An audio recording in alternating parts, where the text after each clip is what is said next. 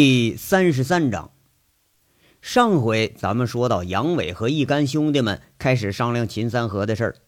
先期，杨伟安排着了解高玉胜势力的卜离，却是和先前义愤填膺、非要对史更强除之而后快的那种表情，却是一去不复返了。代而言之的是深深的忧虑。难得见着卜离如此担忧，没开口啊，杨伟就觉着这事儿就是俩字儿难办。卜离吸吸鼻子，这就开始介绍。话说现在呀，凤城在明面上根本就没有高玉胜的场子。十年前高玉胜重伤之后，明面上基本就退出凤城了。可是，在暗处这势力发展，那是比十年之前是更有甚之。以前呢，道上人跟高玉胜叫一声高大哥，那现在呢，基本上张口就是一句高爷。这由此就可见一斑了。就卜离了解的情况，也能说明点事儿。现在呀，凤城比较红火的十七家茶楼、棋牌室，明里暗里都有高玉胜的股份。面上这个经营者姓唐，名叫唐继莲。这人十年前就是高玉胜的账房先生，这事儿谁都知道。这人是又尖刻又小气，死抠门的厉害。跟他打交道，不但你是占不着便宜，还得被他给蹭点便宜去。道上人呢，都叫他唐公鸡，意思是比铁公鸡还厉害。这十七家茶楼、棋牌室，其实就是高玉胜的外围产业。一般在这儿那个消遣、喝茶、打牌，看谁呀有点背景、有点家底儿了，这人呐就会被服务员悄悄给你记下来。然后呢，棋牌室的出面就陪着他玩儿，哎，玩到一定程度了，就会被人拉着下赌场去开开眼界去。三回两回，基本上就回不了头了。杨伟这插话就问：“那个棋牌室的势力怎么样啊？”哎呀，这棋牌室啊，平均要有十个左右的服务员和保安，哎，大的呢有二十几个，这都是外围势力，基本跟咱们兄弟啊差不多。哎，原来呀也都是搁街上混的，好多人呢我还认识呢。卜离呀。就说出这话来，看样这是下了一番功夫了。那那赌场呢？杨伟问到了自己最关心的问题。不离就介绍，这个赌场啊，现在有四家，我只去过最小的一家，在郊区小庄附近这居民区里头啊。高玉胜整整买下了一个单元的楼，做成了地下赌场。那里边有二十七个打手，手里经常就是提着电棍，服务员有三十多个吧。暗处的咱们查不清楚，这是最小的一个。要说延庆路那家，那更大，光接送的车就有十辆。呃，三河呀，那那家你不是去过吗？杨伟就示意秦三河了。秦三河喃喃地说着：“我我弄不清楚啊，我每次去走的门它都不一样啊。”哎呀，就你这个蠢货啊！你是不是光想着牌九了啊？到现在连门你都没认清呢？杨伟没好气儿的骂一句：“这秦三河要一说赌，基本上就能进入无我的状态。”这话说的几个人又是痴痴的笑了。秦三河呢，讪讪的也不敢接茬了。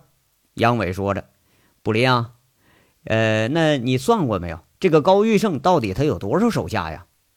卜离赶紧说了。就光史克浪手下收债的，差不多得有一百人吧，再加上外围的这保安、服务员，差不多得有四百多号人。其他三个厂子我没去过，可我数过他们的车，差不多得有五十多辆。最便宜的是两三万的面包车，有个十几辆，多数都是十几万、二十几万的车。听说有一部分是收债收回来的，就连史克浪那小子都坐着几十万的奥迪呢。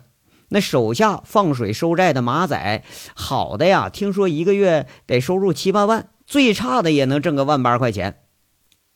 一干兄弟们听的都是倒吸了一口凉气，就听这收入，估摸着大家都有点动心了。嗨嗨嗨，都想什么呢？啊，是不是也想着替高玉胜收债去？你看你们那点出息！杨伟看着一个个眼睛里放光的表情，没好气儿的说一句：“不过呀。”跟着他想想，杨伟又是自言自语的说着：“哎，要说这赌场这行也不错哈，一个月七八万，一年多少啊？百万年薪呐！还他妈了个逼的，我都想改行了。”这一干兄弟被这话都给逗笑了，杨伟这也笑了笑。哎呀，不离啊，这些人都什么装备啊？有硬家伙没有？杨伟跟着又问一句：“这呀是老话了，以前跟别人打架都得先探好对方是什么来路，特别是得弄清楚对方手里头是不是有枪或者什么危险武器。特别说像凤城这地方，它矿区多，雷管炸药比那避孕药都好买，指不定啊哪个家伙手里就存着货呢。这事儿可那个掉以轻心不得。那什么，赌场里都是以电棍为主。”外围的家伙就棋牌室和茶楼，加上一部分赌场看场子的，大伙儿都叫管子队儿，基本上和咱们火力差不多。要打架呀，一人一根暖气管子。史格浪手下核心的大概有三十多个人，这一块呢就不太清楚了。这些人他藏得深，一般也见不着啊。不过我听说两年前就小香港歌城那枪案，那就是他们干的。那帮子抢地盘、开赌档的东北人带头的就被人打黑枪了，后来就退出凤城了。卜离这是真下了功夫了，哪个事儿都摸得挺清楚。啊，那应该是有家伙，就这么大个摊子。杨伟若有所思的在这念叨着：这场子越大，这些东西他就越不能少。其实呢，就当是壮胆装门面，那你这东西他也得有。哎。那个狗脸城跟他们比怎么样啊？杨伟突然问出这问题了。要说以前呐，狗脸城在凤城那也是有头有脸的大哥大一类的人物。这一比较，咱才能知道差别呢。这狗脸城和杨伟打交道打了两年，最后死在了杨伟的手上。杨伟对这人的了解，那可是比谁都清楚。哥，你来的晚，你是不知道啊。卜离在这说一句。他看着杨伟那一副迷茫的表情，说了：“那狗脸成原来就是高玉胜的小弟，后来偷赌场的钱给扫地出门了。高玉胜是念在他跟自己多年的份上，这才没废了他。谁知道这小子那也是把狠手，从高玉胜手底出来之后，自己拉了一帮人收保护费，混了几年，这名声啊比高玉胜的还大。不过要真比起来，那可不在一个档次上。”高玉胜这人他不太张扬，他见了高玉胜那也得叫大哥。嘿，我操！杨伟当时就惊了一下，连狗脸成这么黑的家伙，居然都是高玉胜的小弟。那不用说呀，这还真就是个硬茬啊！我也知道点事儿。王大炮听着呀，他那大嘴都快流出口水来了。好不容易有机会插进嘴来，就说：“我跟张东猛在一块儿的，张东猛好像说过高玉胜。”他说：“现在要说凤城首富，根本就轮不着陈大拿，那得数是高玉胜有钱。陈大拿顶多呀，就是有些资产。这些年要不是煤矿发了，那还欠着银行一屁股债呢。可这高玉胜不一样，人家全都拿出来都是现钱。哎，那这不合理呀？那他当初不投奔高玉胜去？”杨伟一下子就问到点子上了。那这这我不太清楚。隐隐约约好像是说，因为一个女的，那女的好像是跟高玉胜和张东猛啊都有一腿。哎，对对，好像是张东猛啊先跟这女的有一腿，后来这女的呢嫌张东猛穷，完了就要傍上高玉胜了。这高玉胜好像还特别喜欢这女的，不但给房子给钱，还给找个什么什么工作来着。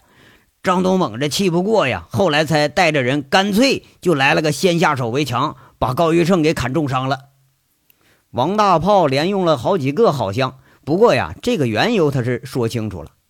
啊，这一老一小争一个娘们呢，还真他妈扯淡啊！杨伟骂骂咧咧说一句，引得大家是一阵好笑。就听他继续说了：“我说呢，这张东猛和高玉胜他是私怨哈，看来呀，陈大拿是利用这一点把高玉生给收拾了。来，那个大炮啊！”你离张东猛远点啊！这家伙见过一面，忒阴，他不是个好货啊！杨伟给提醒一句：这张东猛那俩眼神啊，见过的人印象都不会不深刻，就跟饿极了的狼似的，看的人都有点害怕啊！那我知道了，大哥。不是那也不对呀，这高玉胜应该是对陈大拿下手了呀，这都多少年了？杨伟一转眼又想起个问题来。哎呀，大哥，这我知道，陈大拿和高玉胜的恩怨，道上人都知道点高玉胜十年前根本就没啥实力，就靠赌发的家。这后来吃亏了，才在这方面下的功夫，拉了这么大队伍。不过这陈大拿也不是个善茬，暗地里隐藏的势力可不小。现在这两个人，一个是隐藏在暗处寂寂无名，一个是名声在外，各种头衔挂一串。那高玉胜估计啊是轻易不敢动手，毕竟陈大拿这名声在外呢，谁动了天煞集团老总，这事儿他可小不了啊。卜离接着话茬就发言了。哎呀，卜离呀，你这脑袋有长进呐！杨伟向卜离竖了个大拇指，自己是刚想到的事儿，卜离就已经说出口了。看样啊，卜离这脑袋转的不比自己慢。卜离挺不好意思，笑一笑。要说呀，还真有长进，跟杨伟学的东西可不少，大有青出于蓝而胜于蓝的势头。卜离正色说了：“哎，哥，这事儿咱们从长计议吧。这两天我听着事儿可不少。”了解这么多，我才觉着咱们啊有点夜郎自大了。哎，不烈，你这是话里还有话啊？还有什么事啊？你你给大家都说说。杨伟摆手示意一下，他面无表情说一句：“这个时候啊，都是正想着问题，在这衡量着轻重呢。那我就说说几件道上都知道的事儿吧。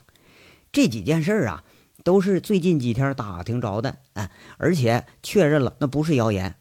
咱们市区那宏达车行老板在高玉胜厂子里赌了三个月，前前后后输了差不多四百万，现在连车行带货抵押给人家还都不够呢。后来被收债的逼上门给追急了，最后从家里的三楼跳下去，哎，把腿摔折了，这收债的才算免了他剩下的账。那名门装饰那个事儿大家都知道吧？更惨，那老板被人家拉黑牛，给拉了五百多万，车、房子、店都卖了，那还没完。最后啊，这帮收债的把他抓回去，哎，老婆让人家当着他面儿给轮了一圈，人家一看实在榨不出油了，这才放人呢。最后是老婆疯了，这男的也给打的神志不清了。这人呢，现在在街上捡烟屁股抽呢。以前听人说这事儿，我都不信。这事儿还就是真的，人我都见着了。要说以前那也是个有头有脸人物啊，现在混的那跟个要饭的似的。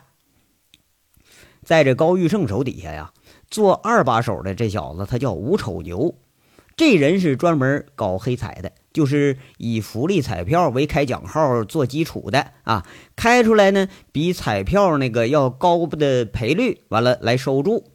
这两年时间，在凤城那个收投注比福利中心收的还多呢。就在一年前，呃，云城一家那个收黑彩的想来凤城扩大业务来，在彩票房被屎壳郎和吴丑牛带人就给堵住了。那连人带车带两百多万现金被屎壳郎给扣住了。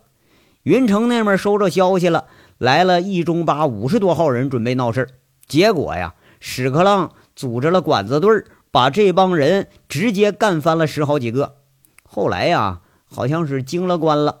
高玉胜这边的人是一点事儿没有，那云城那边的反而被拘留劳教了好几个。要说哥呀，哎，高玉胜和他手下这些事儿，那干的可比咱们黑多了。你没来凤城的时候，西城分局原来那个分局长，那家性子有点有点拧巴。哎，前年在高玉胜那厂子里抓了十几个收高利贷的。哎，你猜最后怎么着？那分局长老婆一上街，被黑车直接给撞残废了。哎，还差点要命了呢。这分局长后来也不知道因为什么原因，还给调离了。现在这帮收高利贷的根本都不怕进派出所，家家好像都有熟人，进去啊，连过夜都过不了，就能保出来。这帮人要跟咱们比呀。咱们这说到底也就是捣捣乱、吓唬吓唬人，顶多看不过眼的揍一顿，讹俩小钱真正伤天害理、谋财害命的事儿，咱们可还真没干过。那这帮人可不一样啊，那明摆着就为俩钱根本不把人命放眼里头。我听着我可都害怕。哎，哥，你以前说让我们别跟这帮人打交道，我今天才明白你是为我们好啊！这他妈才是真正的黑社会呢，根本就不把人命当回事儿，想怎么收拾就怎么收拾，想灭你想废了你，那就一句话，这事儿就办了。卜离说话，他是一脸忧色，今天才知道啊，什么叫做真正的黑社会。要说自己以前那充其量也就是个地痞流氓小混混的水平。呃，说的好啊，看样你是没少下功夫。那小五啊，你们有什么想法啊？杨伟听着呢，没有正面表态，看着一旁听着出神的小五兄弟，问了一句：“如果说真像卜离所说的这样，那这事儿还真就得从长计议了。毕竟啊，这混混和黑社会它是两个概念。哎呀，这还是别惹了。”这道上这事儿记仇记得深呢，别哪天让人给敲闷棍了，死都不知道啊！武立民说一句：“那五元吧，他还小呢，更不用说，根本就没有过什么主见。”那六啊，你们俩呢？哥，咱们还是避开这茬吧。二十几万，要说也压不死人，咱就当买个教训吧。贼六明显也是胆怯了。那轮子有意无意的避开了杨伟征询的目光。杨伟是连问都没问，哎，大炮啊，你呢？杨伟挨着个问过去了。我我倒没啥想法，就怕干不过这帮孙子。咱们这几十号兄弟啊，现在多数都从良了，一部分跟着你当保安，还有做小买卖的。要不就像六和轮子他们都有正事干了，兄弟都图着个过安稳日子呢，就怕呀，这人不好组织了呀。就咱们人数最多时候，也不就不到一百人吗？这好像还是少了点儿。王大炮他有点迟钝，但是他可是说了句实话。三河呀，今儿你是正主，你说说吧，你有什么想法？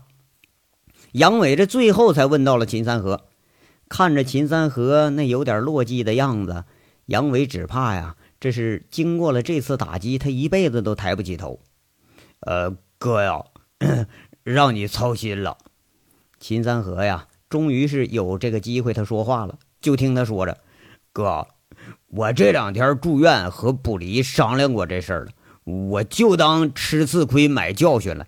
欠的钱我慢慢还，只要您不嫌弃，我以后跟你回基地，我老老实实干活去，我再也不赌了，我我不惹事儿了。”秦三河说这些话时候啊，两个眼圈看着就有点红了，看样啊。是被卜离已经先期给说服了。真要说因为一个人的事儿让大家全都去涉险，那这事儿吧，谁也不会去做。秦三河这点觉悟他还是有的。嗯，兄弟们呐，大家想不想听听我的想法啊？杨伟听完各个人的说法，有点失望的看向了众人。和杨伟混了几年的兄弟们都知道啊，杨伟有这习惯。一般到这时候，就是杨伟给大家伙上课的时候了，很可能就是就着这个事儿给大家来点那个切合实际的教育内容，比如说不准吸贩毒了，不准参赌了，不准那个收合放高利贷了，就不管跟他们打交道什么的，反正啊，每次都得给你讲上一段。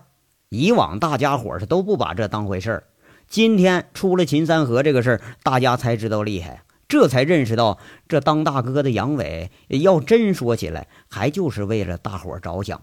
今天一听杨伟讲的这这个表情，那多数还是比较严肃的。不过呀，今天可不是说教。杨伟这一开口就说了一句：“哎呀，你们光听着高玉胜的英雄故事呢，看样啊，你们挺崇拜英雄人物啊。那今天。”我也给你们讲个英雄的故事啊！这章咱到这儿就说完了，下章稍后接着说。感谢大家的收听。